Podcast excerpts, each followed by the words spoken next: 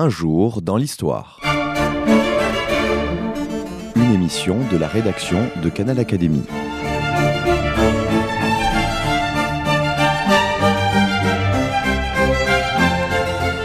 On retrouve Christophe Dickès.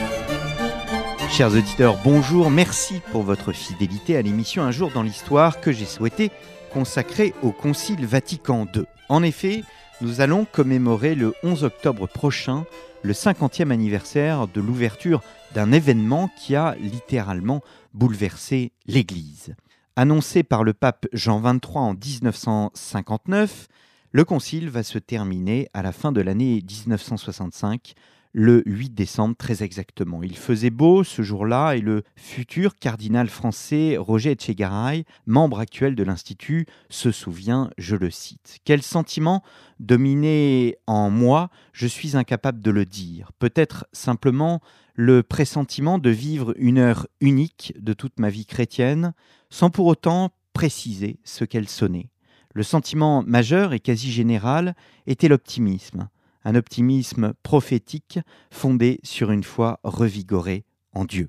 Pourtant, les lendemains du Concile révèlent une crise profonde qui va secouer l'Église au point que Paul VI évoquera à plusieurs reprises les fumées de Satan au sein même de l'institution ecclésiale. Événement complexe, le Concile Vatican II est aujourd'hui l'objet de plusieurs interprétations. Certains le considèrent comme une rupture, tandis que les traditionalistes voient, eux, la rupture d'un mauvais œil, les modernistes louent cette révolution inachevée dans l'Église. Dans un discours à la curie romaine à la fin de l'année 2005, soit quelques mois après son élection, le pape Benoît XVI a souhaité, lui, replacer le concile dans la tradition de l'Église. De son point de vue, le concile Vatican II n'est donc pas une rupture, il est une continuité. Or, le pape Benoît XVI connaît son sujet puisqu'il fut expert et conseiller du cardinal Frings au cours du Concile Vatican II. Je vous propose, au cours de cette émission, de nous arrêter sur cette participation, cette contribution de l'abbé Ratzinger à l'époque, futur cardinal, futur pape, je voudrais aussi ajouter membre de l'Académie des sciences morales et politiques. Je souhaiterais revenir sur son rôle, naturellement, son influence, mais au-delà sur cette fameuse interprétation du Concile qu'il a placée comme un des piliers de son pontificat.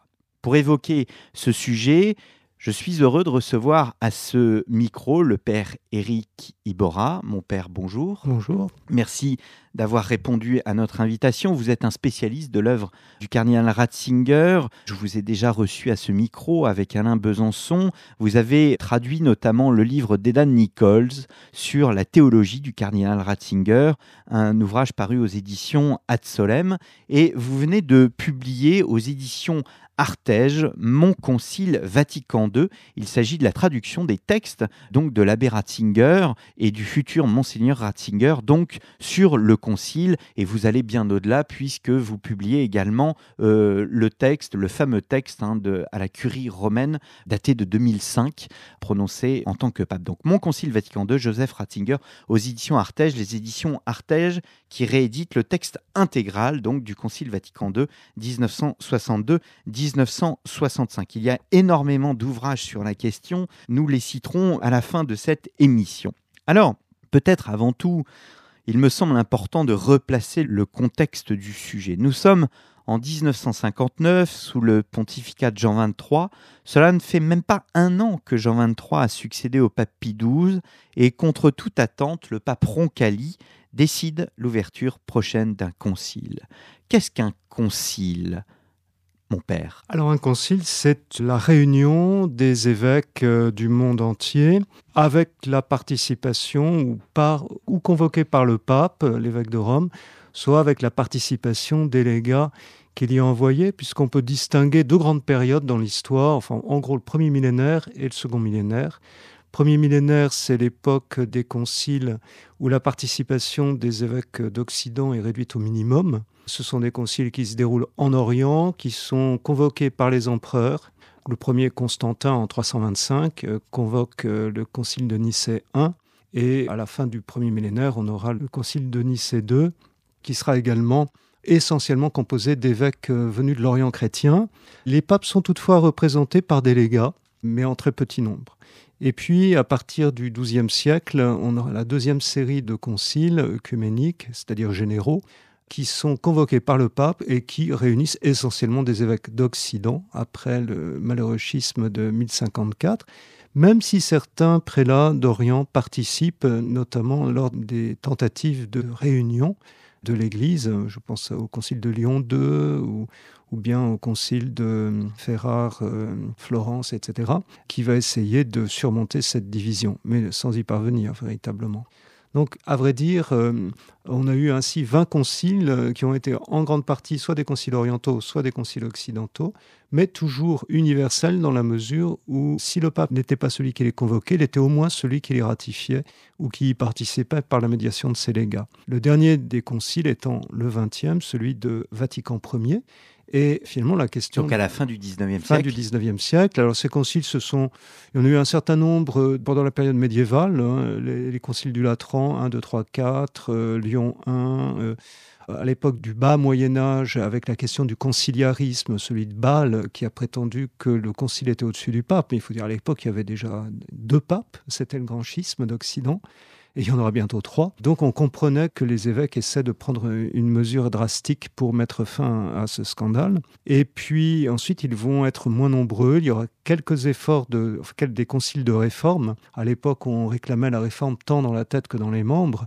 Donc le concile de Bâle, Florence, euh, Ferrare, etc., au milieu du XVe siècle et puis celui de l'Atran 5, qui sera une tentative avortée de réforme générale avant la réforme euh, protestante, au début donc du XVIe euh, siècle, et puis le Grand Concile de Trente, au milieu du XVIe siècle, et après plus rien, jusqu'à la fin, deuxième moitié du XIXe siècle, avec le Concile de Vatican I, interrompu, il a commencé en 1869, et il a été interrompu en 1870 avec le départ des troupes françaises qui défendaient Rome contre les futurs Italiens et les futurs Italiens qui s'empressent de s'emparer de ce qui restait des États pontificaux et de Rome en particulier, mettant fin aux États pontificaux et interrompant de fait le concile. Est-ce qu'on peut dire, je me permets de vous couper, et je voudrais raisonner sur le temps long, est-ce que l'on peut dire que l'Église du Concile de Trente, un concile qui va mettre un certain temps à s'appliquer,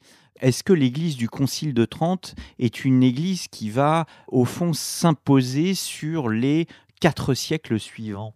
À bien des égards, euh, on peut dire oui. Hein. Les décrets du Concile de Trente sont des décrets à la fois dogmatiques et des décrets disciplinaires. Donc, euh, sur le plan de la doctrine, ils vont répondre euh, aux défis du protestantisme, mais aussi résoudre des problèmes laissés en suspens auparavant, en donnant une réponse plutôt équilibrée. Dans certains cas, épousant le questionnement des réformés et allant plus loin. Et puis des décrets disciplinaires qui mettront plus ou moins de temps à être appliqués, effectivement. On a des évêques. Alors, l'avantage du Concile de Trente, c'est qu'il a été entouré d'une pléiade de saints qui ont pris à corps et à cœur cette volonté de réforme dans l'Église, de renouvellement, et qui l'ont traduit immédiatement dans les faits. Pensons au cardinal à Saint-Charles Borromée à Milan, au cardinal de Braga au Portugal, euh, toutes sortes de cardinaux espagnols, etc. En France, on mettra un siècle de plus à réagir, mais ce concile va marquer considérablement à travers la prédication, le renouvellement de la prédication à partir du catéchisme du Concile de Trente destiné aux curés, à travers l'institution des séminaires, à travers la formation, etc. J'ai fait une émission avec Françoise de Semer, qui est une spécialiste de Richelieu et qui a lu toute l'œuvre religieuse. On connaît très bien l'œuvre politique euh, du cardinal, mais on connaît moins son œuvre religieuse, qui est très très importante. Et elle en fait véritablement un cardinal du Concile de Trente, qui applique dans son diocèse les décisions de Trente. Donc on arrive à Vatican I. Or, Vatican I ne se termine pas. Est-ce que dans l'idée, les motivations du pape Roncalli, donc le pape Jean XXIII, quelles sont au fond ses motivations? Est-ce qu'il souhaite précisément terminer Vatican Oui, oh, certainement, parce qu'il n'était déjà pas le premier à y avoir pensé. Depuis Saint-Pédis, finalement, on pense à continuer le, concile de Vatican I. Pie XI y avait pensé. Pie XII avait même déjà pris des dispositions et créé des commissions pour y travailler. Et finalement, lorsque Jean XXIII dit qu'il a eu une, inspiration subite, en fait, elle était quand même préparée depuis un mmh. certain temps. L'idée, c'était de mener à son terme ce qui avait été commencé à, Vatican I et qui, d'une certaine manière, donnait une image, notamment en ecclésiologie, relativement déséquilibrée, puisque un certain nombre de sujets qui devaient être traités à Vatican I n'avaient pas été traités, notamment le rôle des évêques. alors qu'on avait juste eu le temps de s'arrêter sur celui du pape. Du coup, on avait une vision de l'Église un peu déséquilibré. Et, certainement que la grande partie ecclésiologique de Vatican II bah, s'inscrit tout à fait dans la continuité de ce qui était le programme de Vatican I. Ces mots d'introduction sont très importants parce qu'ils montrent au fond que Vatican II, c'est peut-être la première fois que l'universalité de l'Église, non pas que l'Église aux temps médiévaux ou bien aux temps antiques ait été moins universelle, mais le Concile Vatican II montre véritablement cette universalité dans la mesure où des évêques viennent du monde entier d'Afrique, d'Amérique du Sud Très certainement. Alors évidemment, à Vatican I, on avait déjà des évêques qui venaient d'un peu partout, y compris de l'Orient chrétien, y compris de l'outre-mer, mais évidemment pas en aussi grand nombre. Et aussi, il faut dire que depuis Vatican I, il y a eu une explosion de l'Église dans le monde. Et la première moitié du XXe siècle a été marquée par la multiplication des diocèses. Donc, à Vatican II, on se retrouvera avec 2500 convocations qui vont toucher également de nombreux évêques d'Orient. Alors évidemment, ne pourront pas venir euh, un bon nombre d'évêques euh, des pays euh, sous le joug communiste. Mais en revanche, une nouveauté, c'est qu'il y aura, mais une nouveauté relative, il y aura des observateurs des autres églises et confessions chrétiennes mais rappelons-nous qu'à 30, on avait souhaité la présence de représentants protestants pour discuter avec eux. c'est eux-mêmes qui n'étaient pas venus. Mais donc pour vous dire que cette ouverture, elle est aussi interconfessionnelle. Naturellement, le concile fait l'objet de nombreux débats. Le but de cette émission n'est pas de montrer le déroulement lui-même du concile. J'y reviendrai dans une émission avec Philippe Le Villain, donc spécialiste du catholicisme contemporain. L'objectif de cette émission est bien de présenter hein, le rôle de l'abbé Ratzinger, puisqu'à l'époque, il était abbé. C'est ce que nous allons voir, mon père, après cette première pause. La Villa Médicis à Rome vous ouvre ses portes.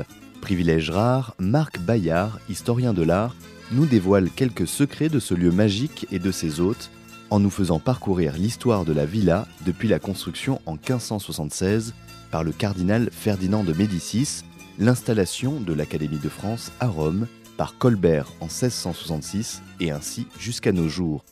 Poursuivi par une rencontre de l'ancien directeur de la Villa Médicis, Frédéric Mitterrand, sur les liens entre l'Académie des Beaux-Arts et la Villa. La Villa Médicis, deux émissions Carrefour des Arts, à télécharger dès maintenant sur Canal Académie.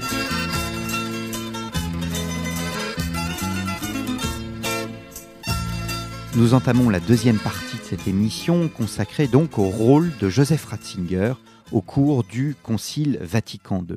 Alors, ce qui est important, c'est de voir qu'il y a un travail préparatoire. Hein. Vous l'évoquiez sous Pie XII, mais les évêques à travers le monde sont sollicités en quelque sorte? Ils sont sollicités dès le moment où Jean XXIII propose cette reprise du concile, euh, ce nouveau concile. Des questions sont posées, ils sont appelés à répondre, ils répondront plus ou moins d'ailleurs en disant des choses pas fondamentalement intéressantes, disons. Mais le pape ne se décourage pas et il va créer une commission centrale anté-préparatoire qui va être suivie d'une commission centrale préparatoire avec une dizaine de cardinaux qui vont travailler sur les schémas, donc les sujets qui vont être abordés. Et parmi ces cardinaux, il y a l'archevêque de Cologne, qui a eu l'occasion de rencontrer, euh, à peu près dans ces années-là, l'abbé Ratzinger, qui vient d'être nommé professeur à l'université de Bonn. Bonn, c'est euh, une quinzaine de kilomètres de Cologne, et l'université, c'est l'ancien palais euh, d'été des, des archevêques, des princes archevêques. Donc il a eu l'occasion de le rencontrer à l'occasion déjà de conférences qui se tenaient en Allemagne pour la préparation du concile et décide donc de l'emmener non pas comme expert, parce qu'il n'est pas encore expert, mais comme conseiller théologique privé. Alors pourquoi?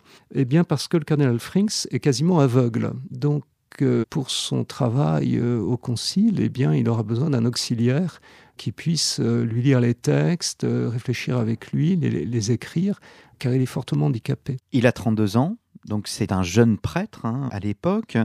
Est-ce que le cardinal Frings fait partie On sait que l'Église, au fond, depuis, j'allais dire, la Révolution française, est déchirée entre ceux qui sont pour une, réforme et ceux qui, au contraire, sont attachés à une forme de tradition. Est-ce que le cardinal Frings fait partie de ceux qui sont pour une réforme dans l'Église? Est-ce que l'on peut le qualifier de moderniste? Moderniste peut-être pas, mais en tout cas souhaitant une réforme, certainement, comme d'ailleurs à peu près tout l'épiscopat, on pourrait dire nord-européen, avec une partie de la France, mais essentiellement effectivement l'Allemagne, l'Autriche et les Pays-Bas, Pays-Bas très important à l'époque, avec aussi la Belgique et même un peu l'Angleterre, alors que l'épiscopat plus conservateur, qui est plutôt plus fixiste, c'est plutôt l'Italie, l'Espagne, l'Amérique latine. Voilà. Mais alors, ce qui est intéressant, puisque vous présentez mon père, j'ai oublié de le dire, je corrige cette erreur, c'est vous hein, qui avez introduit les textes de Joseph Ratzinger, donc Mon Concile Vatican II, paru chez Artege Éditions. Et donc, dans cette longue introduction, vous montrez que, au fond, l'abbé Ratzinger, à l'époque, eh bien, s'oppose quelque peu à ces schémas préparatoires euh, tels qu'ils ont été rédigés par la Congrégation pour la doctrine de la foi. Oui, tout à fait. L'abbé Ratzinger est tout à fait dans ce mouvement qui souhaite, euh, on pourrait dire, deux choses. D'une part, le renouvellement de la vie chrétienne par un retour aux sources.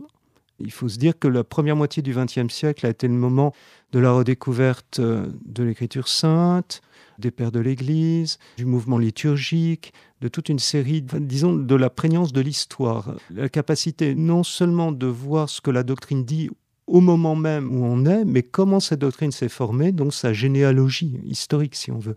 On dit ce qu'on appelle la théologie positive.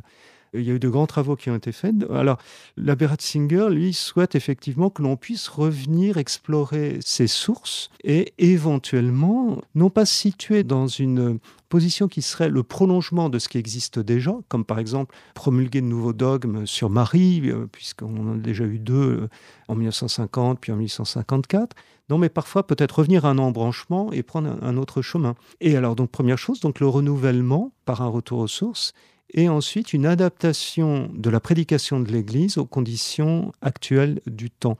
Alors, les écrits de Ratzinger au moment du Concile, ils sont un peu doubles. Il y a ce qu'il a proprement fait pendant le Concile. Il y a également donc ces textes que j'ai traduits et publiés, qui sont des conférences qu'il a données dans les intercessions du Concile. Le Concile euh, a connu quatre sessions. Ces sessions avaient lieu pendant l'automne romain. Et le reste du temps, les évêques retournaient dans leur diocèse et les hein, les experts, eh bien, retournaient à leurs chères études, ils enseignaient, mais en même temps, le public euh, cultivé leur demandait des conférences, euh, etc. Donc, ces conférences que Ratzinger a faites ont été publiées dans quatre petits volumes allemands à la suite de chacune des sessions, des intercessions, et euh, que j'ai réunis donc dans un, un, volume en français récemment. Mais Ratzinger a également produit des textes pendant le Concile qui ont servi pour le cardinal Frings ou pour les commissions dans lesquelles il a travaillé. Le premier texte important, c'est en fait le discours du cardinal Frings de Gênes en 1961. C'est justement un discours... avant le concile. Avant le concile. Mais Frings fait partie justement de la commission centrale préparatoire. C'est un, discours que rédige intégralement Ratzinger, où il va euh, souligner qu'un concile a toujours à débattre des questions brûlantes de l'actualité. Ensuite, il va montrer que depuis Vatican I, il y a un certain nombre de choses qui ont changé dans l'Église et surtout dans le monde qui entoure l'Église. Une tension vers l'unité de l'humanité, on pourrait dire déjà le village mondial euh, qui se profile. L'impact de la technologie et les changements des habitudes humaines, la crédibilité de la science et les défis qu'elle pose à la fois, et puis la prégnance des idéologies. Et Ratzinger dit c'est à partir de là qu'il faut renouveler. renouveler. la prédication de la doctrine chrétienne, hein, puisque c'était en 1959 quand Jean XXIII avait euh, publié son Mutu Proprio sur l'ouverture du concile. Il disait bien qu'il s'agissait de redire les choses anciennes dans un langage adapté. Donc, qu'est-ce que cela veut dire? Ça veut dire que le concile Vatican II est un concile avant tout pastoral? Alors, en ce sens, il est pastoral, puisqu'il s'agit d'adapter la doctrine chrétienne au milieu qu'elle rencontre euh, actuellement, et en même temps, il est doctrinal, puisqu'il s'agit de faire passer les vérités de toujours. Alors, Ratzinger dit également qu'il s'agit de les faire passer d'une manière qui soit adaptée à la mentalité de notre temps, c'est-à-dire plus d'une manière tranchante et juridique, voire judiciaire, comme euh, dans les conciles du passé avec les anathèmes, mais d'une manière plus persuasive, euh, plus sur le mode du témoignage. Et alors c'est là que des dérives possibles vont apparaître. Mais alors pour en revenir à, ces textes, donc il y a des textes que Ratzinger a écrit pour Frings, que Frings, euh, par exemple, un des jugements sur les premiers schémas, effectivement. À un moment, pour la première session, les, les évêques avaient sept schémas et Frings demande à Ratzinger qu'est-ce qu'il en pense. Bah, Ratzinger dit les deux premiers sont acceptables, c'est celui sur la liturgie et les églises orientales, et les autres, globalement, sont soit mauvais, soit amendables. Donc vous voyez qu'il va agir également de cette manière-là. Il va avoir un rôle important, par exemple, dans la refonte d'un passage de Gaudium et Spes, le numéro 10, on pourrait dire de manière très augustinienne, en disant que finalement l'homme, même quand il est saturé de technique et de biens matériels, bah, il y a toujours au fond de lui une insatisfaction, une demande, une sorte d'auto-transcendance à laquelle seul le Christ peut répondre. Hmm. Il y a d'ailleurs, je vous cite, vous dites, on ne peut s'empêcher de voir ici la revanche de l'augustinien lucide sur une certaine naïveté néotomiste qui avait prévalu au Concile, ah célébrant la consistance du monde. Il y a, malgré tous nos voeux, un antagonisme entre l'Église et le monde. Donc c'est important parce que généralement, on associe le néotomisme à, un traditionnalisme. Et là, le néotomisme, vous l'associez au concile et donc à une forme de modernité. Oui, à une forme de modernité, parce que le thomisme et le néotomisme surtout, qui est né à l'époque de Léon XIII, insiste sur la consistance qu'a la nature par rapport au surnaturel même si le surnaturel est nécessaire pour la vie éternelle, etc. Mais la nature a une certaine consistance. Dans la perspective augustinienne, sans la grâce, elle peine à garder cette consistance. Et vous savez que précisément toutes les hérésies dérivées d'Augustin seront des hérésies qui auront tendance à nier absolument la pertinence de la nature. Mais dans la perspective de saint Augustin, le pécheur qui est rattrapé par la grâce, eh bien, cette fragilité de l'humain est plus sensible. Et ça, euh, Ratzinger, qui depuis le début de ses études est marqué par Augustin, en est conscient. Il le montre bien d'ailleurs dans la manière dont il, euh, il, reformule ses articles 9 et 10 de Gaudium et Spes, etc. Et très rapidement, et c'est aussi ce qui est intéressant dans l'attitude de Ratzinger, c'est qu'il y a non seulement sa participation au concile, où il va dans le sens de ce mouvement de retour aux sources et d'adaptation du langage de l'Église au monde environnant, mais il y a en même temps la lucidité de celui qui n'est pas précisément naïf devant un certain nombre de chatoiements de la modernité. Et il est vrai que lorsque le pape entre sur sa sedia gestatoria entouré de ministres équipés de flabelli euh, qui en plumes d'autruche qui les vantent comme finalement le roi des rois perses euh, dans les siècles qui précèdent le christianisme, hein, selon le cérémonial de cour, et que au même moment les Russes envoient des spoutniks autour de la Terre, on sent bien que du côté des prélats, il y a le sentiment d'une incompréhension, d'un gouffre qui s'est creusé depuis le début de la modernité, depuis le XVIe, XVe siècle, et puis jusqu'à maintenant. Et puis cette volonté à tout prix de combler ce fossé et de rattraper le train de la modernité à tout prix en disant nous aussi on a une doctrine qui célèbre la capacité qu'a le monde de réaliser ses aspirations et ses rêves. Et ça, ça sera, si vous voulez, la ligne progressiste du Concile. Donc on se débarrasse de tout ce qui peut nous faire passer pour des ringards et on se précipite pour reprendre le train de la modernité, si possible, remonter jusqu'à la locomotive pour aller encore plus loin. Alors, il n'aura pas échappé à nos auditeurs, bien évidemment, que l'idée aussi sous-jacente de cette émission est de montrer s'il y a une continuité ou une rupture, sans mauvais jeu de mots, dans la pensée de l'abbé Ratzinger qui devient euh, cardinal puis pape. Or, au lendemain du concile, c'est ce que vous écrivez hein, dans votre introduction, à deux reprises, je vous cite, Ratzinger note dans son autobiographie l'écart dont il constate qu'il se creuse entre l'esprit qui régnait à Rome lors des travaux conciliaires et l'esprit qui se faisait jour dans les milieux théologiques, mais aussi populaire au moment de ses retours en Allemagne lors des intercessions.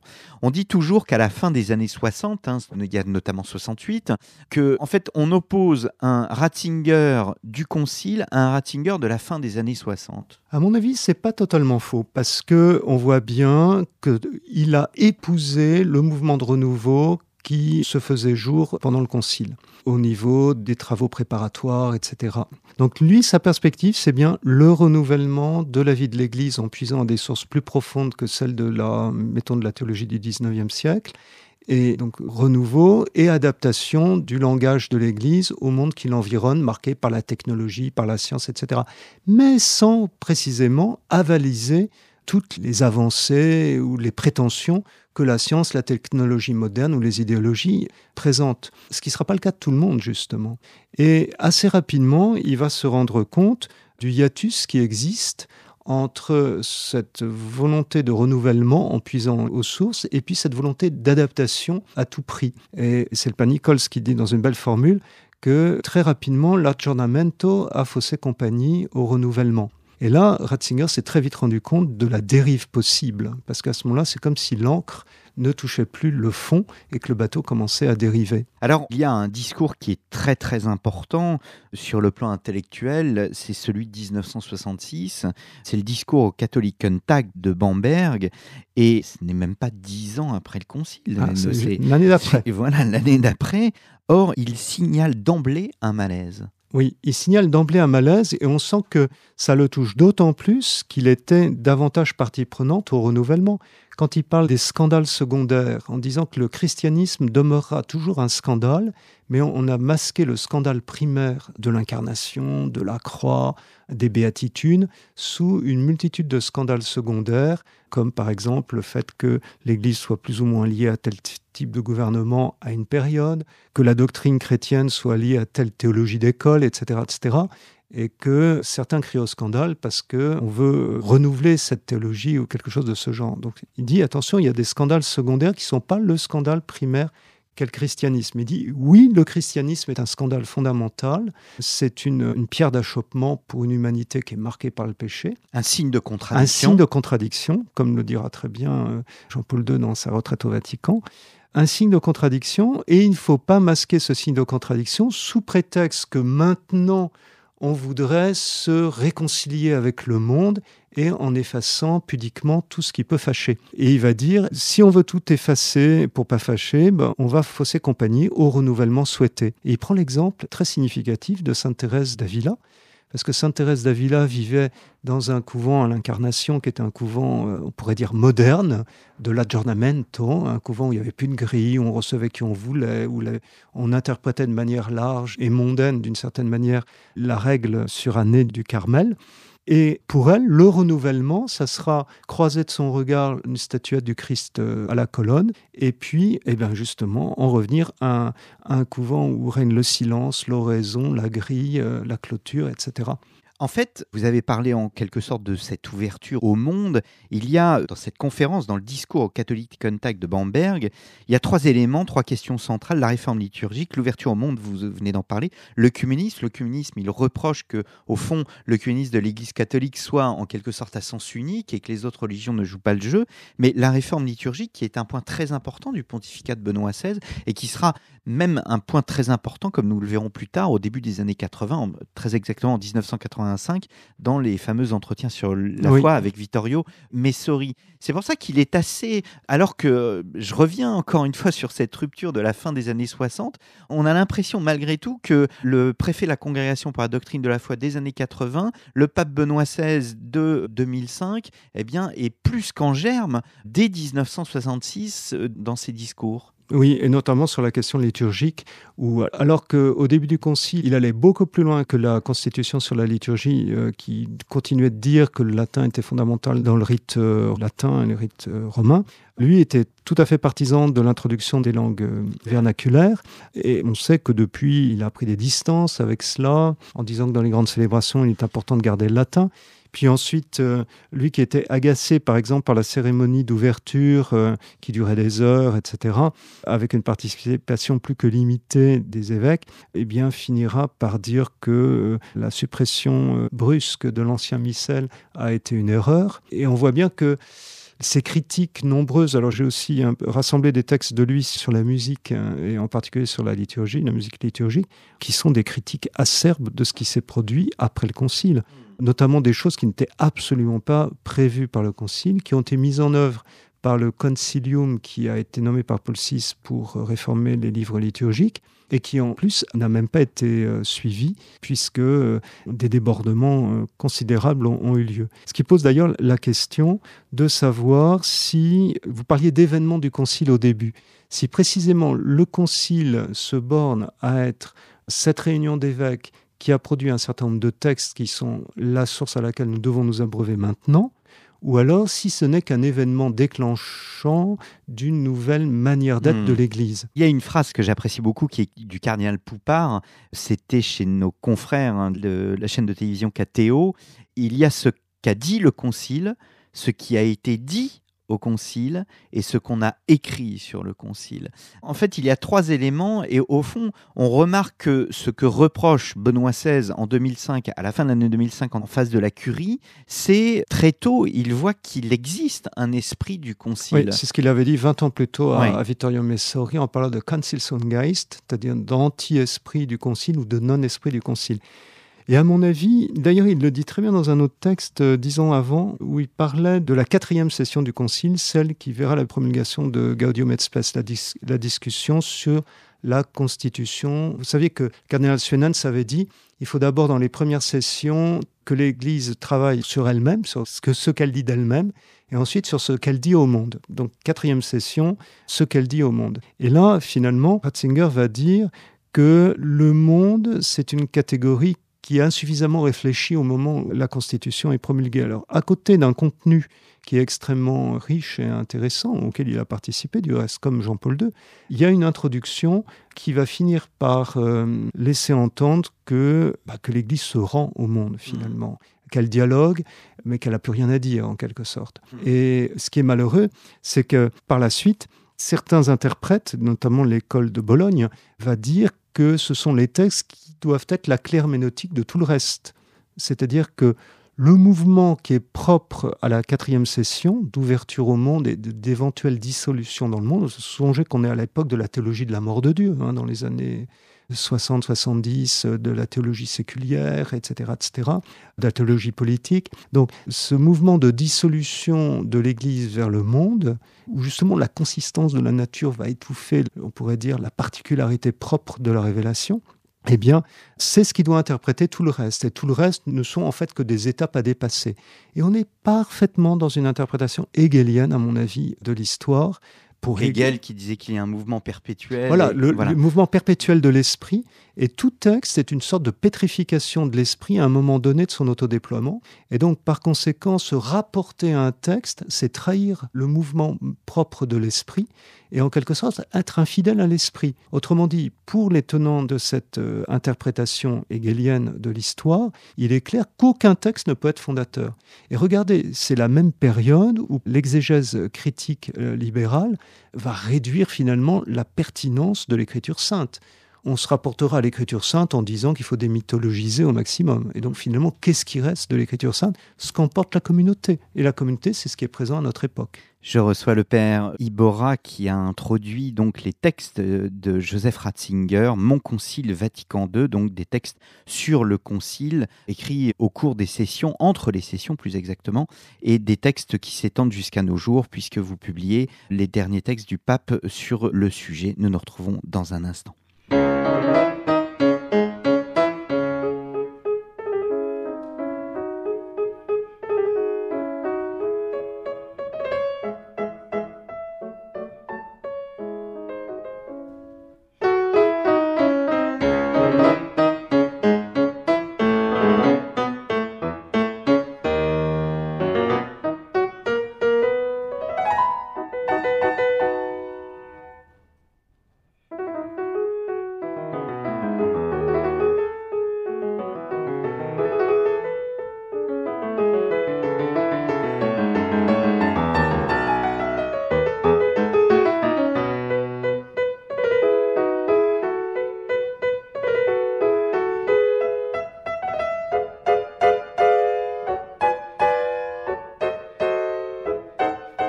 Nous entamons la dernière partie de cette émission. Je reçois le père Ibora qui a introduit une sélection de textes de Joseph Ratzinger parus aux éditions Artege, Mon Concile Vatican II.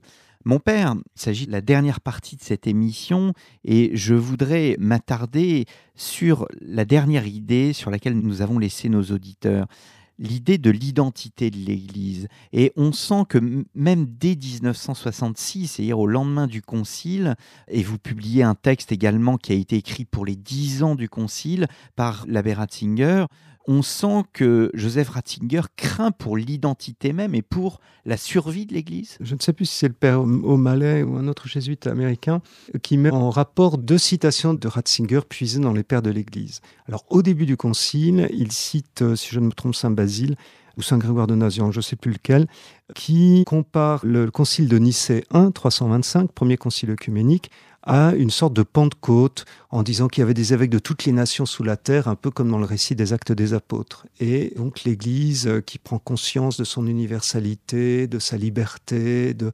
C'est l'époque où Jean 23 dit que l'Église, dans sa vitalité, va se pencher au chevet d'un monde qui est traversé par des divisions, qui est malade mais en même temps qui est si fascinant avec tout ce déploiement de sa technique et de ses euh, avancées technologiques. Et puis, euh, dans, ce texte, dix ans après, il cite euh, encore une fois Grégoire de Nazianz ou Basile de Césarée pour dire que finalement, après Nicée, on se retrouvait dans la situation d'une bataille navale livrée dans l'obscurité. Alors entre la Pentecôte d'un côté et puis vous imaginez les trirèmes qui se rentrent les unes dans les autres sans savoir si on est amis ou ennemis, au milieu des hurlements, des cris, dans l'obscurité, la fumée, etc. On n'a pas tout à fait la même vision des choses. Autrement dit, la question, ça va être véritablement la question de la réception. Et de décennie en décennie, à chaque fois qu'il s'est euh, exprimé sur le concile, euh, Ratzinger dira Eh bien, le concile n'est pas reçu. Dix ans après, il, n'a plus, il n'a pas d'autorité. en, 20, en 85 à Messori, il n'est toujours pas reçu. En 2005 à la Curie, il n'est toujours pas reçu. Pourquoi? Parce que on est toujours marqué par cette euh, opposition entre l'herméneutique de continuité ou de discontinuité. Et comme vous le soulignez, de discontinuité dans les deux sens. Pour les uns, le Concile a marqué une rupture dommageable et qui se vérifie en partie, à mon avis, dans le domaine liturgique, ça on ne peut pas le nier. Hein. Une rupture euh, dommageable vis-à-vis -vis de la doctrine antérieure, avec l'idée que tout avait évolué lentement dans un sens relativement unique. Hein, voyez, l'idée de développement du dogme, développement de la vie chrétienne, de ses expressions liturgiques, euh, morales et autres. Tandis que là, on avait l'impression de retourner en arrière pour prendre d'autres voies moins sûres.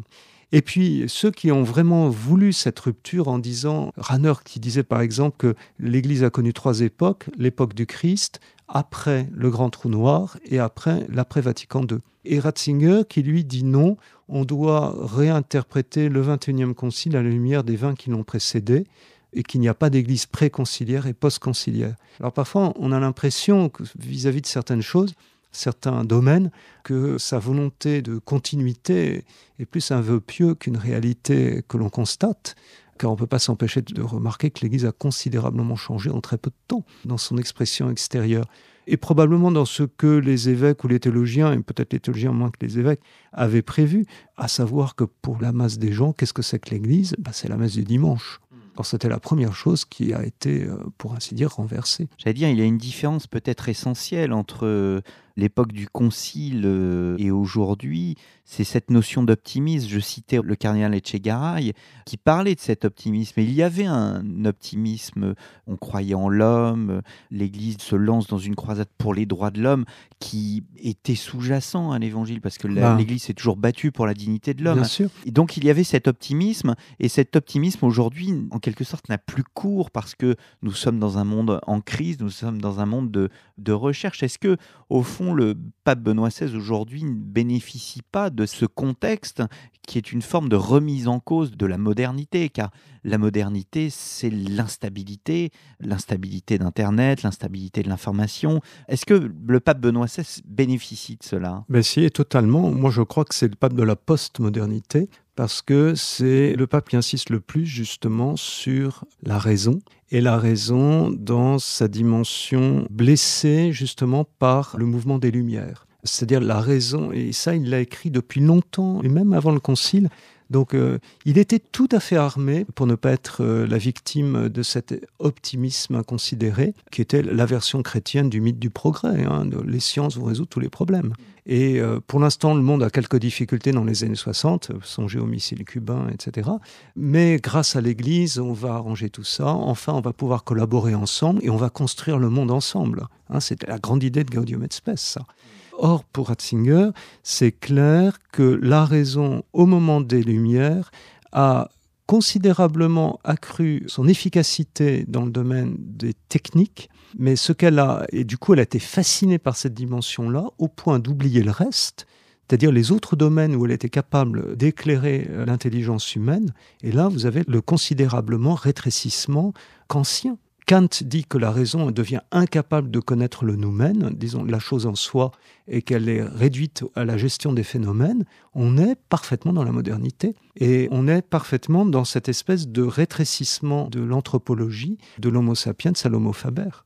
Et du coup, la réduction de l'homme à n'être plus qu'un consommateur ou qu'un fabricant. Et de peine, justement, et c'est la raison pour laquelle il insiste, par exemple, dans, dans Gaudio de Mespes, dans la partie qu'il a travaillée, en disant attention, derrière toutes ces réalisations, il y a toujours l'insatisfaction profonde de l'homme dont le désir profond ne peut être assouvi, ne peut être euh, étanché par les réalisations matérielles qu'il est capable de réaliser. Il y a un ouvrage qui vient de paraître aussi de Ratzinger, vous savez, la plupart des ouvrages de Ratzinger ce sont des compilations de conférences, d'articles, etc., qui est enfin la traduction de Dogma und Verkündigung des années 70. Donc la traduction française, le dogme, dogme et... annonce aux éditions Parole et Silence. Donc j'ai révisé la traduction et puis j'ai fait aussi une, une introduction.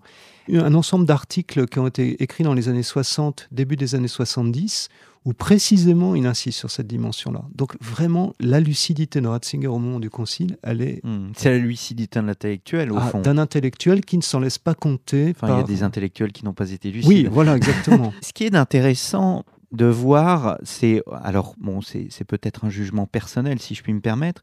Le concile, malgré tout, le concile Vatican II aujourd'hui, oui, il y a eu le discours à la curie, mais on a l'impression que le pape a d'abord un discours christocentrique avant d'avoir un discours conciliaire ah ben je crois, de toute manière, en plus c'était l'intention du concile, c'était que l'Église soit pas centrée sur elle-même, mais centrée sur le Christ. Après tout, lumen gentium, qui sont les deux premiers mots de la Constitution sur l'Église, en fait se rapporte au Christ. Hmm. Donc le christocentrisme de Benoît XVI aujourd'hui est conciliaire. Oui, oui, tout à fait. Théocentrisme et christocentrisme. Je pense que l'expression qui revient le plus dans le discours de Benoît XVI, c'est Dieu nous est proche. Dieu nous est proche et il nous est proche par le Christ et le Christ par les sacrements, par l'Église.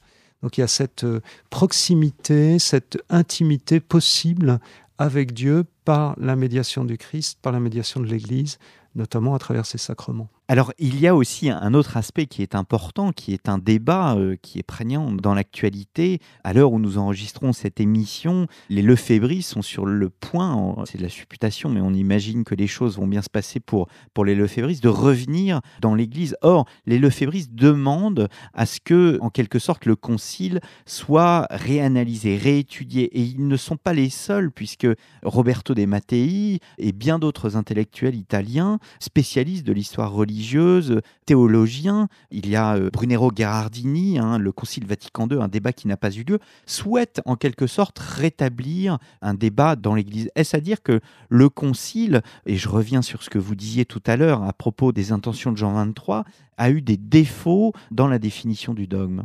Alors, dans la définition du dogme, comme il a voulu précisément, justement, Roberto De Mattei, parlant de O'Malley, qui parle de l'événement du Vatican II, dira que c'est une approche érasmienne, hein, où on essaie de faire plaisir à tout le monde, et on cherche justement pas à dogmatiser ou à prendre des positions tranchantes. Donc, d'une certaine manière, le Concile s'est refusé à promulguer des dogmes et à condamner également des doctrines. Moyennant quoi, on a bien vu que par le rejet des schémas préparés par les théologiens de Romain, les théologiens qui travaillent dans les commissions préparatoires, par les nombreux maudits qui ont été euh, proposés par les évêques tout au long des débats et, qui étaient souvent euh, suggérés par les théologiens, les experts des évêques, des théologiens non romains, il y a un enseignement, par exemple, sur la collégialité des évêques, sur la révélation divine, le Dei Verbum. La concession Dei Verbum, c'est une des concessions sur lesquelles Ratzinger a le plus travaillé. Et son travail est passé dans le texte, en, en fait, en disant que l'écriture et la tradition ne sont pas deux sources de la révélation, mais deux canaux de l'unique révélation qui vient de Dieu. Le révélateur, c'est Dieu. Et l'écriture et la tradition sont deux canaux qui sont pas, on pourrait dire, une partie de la révélation passe par l'écriture, une partie passe par la tradition. Non, le rapport se situe pas sur le même plan. C'est la tradition, c'est le mode d'insertion dans l'Église de l'écriture, la manière dont l'écriture est lue. Parce qu'après tout, l'écriture, elle naît de la tradition. Elle a été mise par écrit, portée par une communauté, donc par une tradition, et ensuite elle va inspirer cette tradition. Voilà, il y a un rapport euh, herméneutique entre les deux. Il y a certains textes qui sont des textes, bon, un peu de circonstance. Hein. Vous savez, dans tous les conciles, il y a des petits passages qu'on oublie euh, parce qu'ils vont être vite marqués par la désuétude. Le texte sur les moyens de communication sociale, pas un des textes fondamentaux du Concile. Hein. Mm. Certainement qu'il y a une nouvelle vision théologique de l'Église, notamment à travers la réflexion sur les évêques qui n'avaient pas lieu à Vatican I et pour cause, et donc il va pouvoir compléter ce que Vatican I avait dit de la primauté pontificale, et puis certainement sur la révélation aussi. Puis aussi, ce qu'avait voulu Jean XXIII, un certain accent, une certaine volonté de ne pas imposer la vérité d'une manière tranchante. Hum, donc là, on parle de la liberté religieuse. Voilà, de la hum. liberté religieuse, plus de témoigner en quelque sorte de la révélation que de l'imposer comme un corpus euh, juridique en quelque sorte. Père Ibora, nous arrivons au terme de cette émission. J'ai une question qui pourrait à elle seule faire l'objet de toute une émission. Vous disiez tout à l'heure que le Concile de Trente avait été éclairé par des cohortes de saints. Alors, est-ce que ces saints, au fond, étaient la conséquence de ces réformes conciliaires du Concile de Trente ou l'inverse? Et est-ce que le Concile Vatican II, et là, je retourne à ce que dit Benoît XVI, hein, je ne pense pas me tromper en disant que Benoît XVI, à plusieurs reprises, a bien expliqué que l'Église avait besoin de saints, et c'est pour cette raison que c'est un pape qui n'hésite pas à se confronter aux problèmes, et notamment aux problèmes majeurs de l'Église qui a marqué médiatiquement l'Église ces deux dernières années, la question de la pédophilie. Ratzinger dit lui-même que la 35 est un concile de réforme 1515, 1517, 1520 par là n'a eu strictement aucun effet parce qu'il n'y avait pas de saints pour le mettre en œuvre. Et il s'est trouvé une pléiade de saints. Alors, est-ce qu'ils étaient les fruits du concile? Est-ce qu'ils étaient le fruit de tout ce travail déjà de volonté de réforme? Oui, probablement, mais en même temps, ils étaient suscités providentiellement et c'est eux qui ont donné à ce concile son incroyable retentissement. Évidemment, vous me direz, un saint, ce n'est que 50 ou 100 ans plus tard qu'on s'aperçoit qu'il était là. Maintenant, peut-être nous côtoyons les saints de Vatican II, mais euh, il faudra peut-être encore attendre quelques décennies pour, euh, alors certainement une, Mère Teresa, un Jean-Paul II, des gens de ce calibre-là vont faire passer des choses. Mais quand on voit la pléiade de saints dans l'épiscopat à l'époque du concile de Trente, hmm. on est quand même impressionné. Hein. des gens qui ont un Saint Charles Borromée, un tel réformateur de son immense diocèse. Peut-être y en a-t-il eu euh, au moment de Vatican II. Écoutez, c'est sur ces mots et sur cette interrogation que nous allons nous quitter, mon père. Je vous remercie d'avoir répondu à notre invitation. Donc, vous avez dirigé la publication des textes de Joseph Ratzinger, Mon Concile Vatican II, paru chez Artege Éditions. Chez le même éditeur, vous pouvez retrouver le texte intégral du Concile Vatican II. Je souhaite mentionner le livre de Paolo Rodari et Andrea Tornielli, Benoît XVI, un pontificat sous les attaques, donc euh, traduit de l'italien par Raymond Voya, chez Pierre-Guillaume de Roux, éditeur, la biographie, la dernière grande biographie de Benoît XVI, Chantal et Paul Collonge, Benoît XVI, La joie de croire euh, aux éditions du Cerf sur le Concile, un livre très important sur l'interprétation donc du Concile et l'étude, le Concile Vatican II, un débat qui n'a pas eu lieu au Courrier de Rome, et enfin le livre de O'Malley, donc John O'Malley, l'événement Vatican II, donc c'était un ouvrage qui était disponible qu'en anglais, et il vient de paraître aux éditions de la part Dieu, Lessius.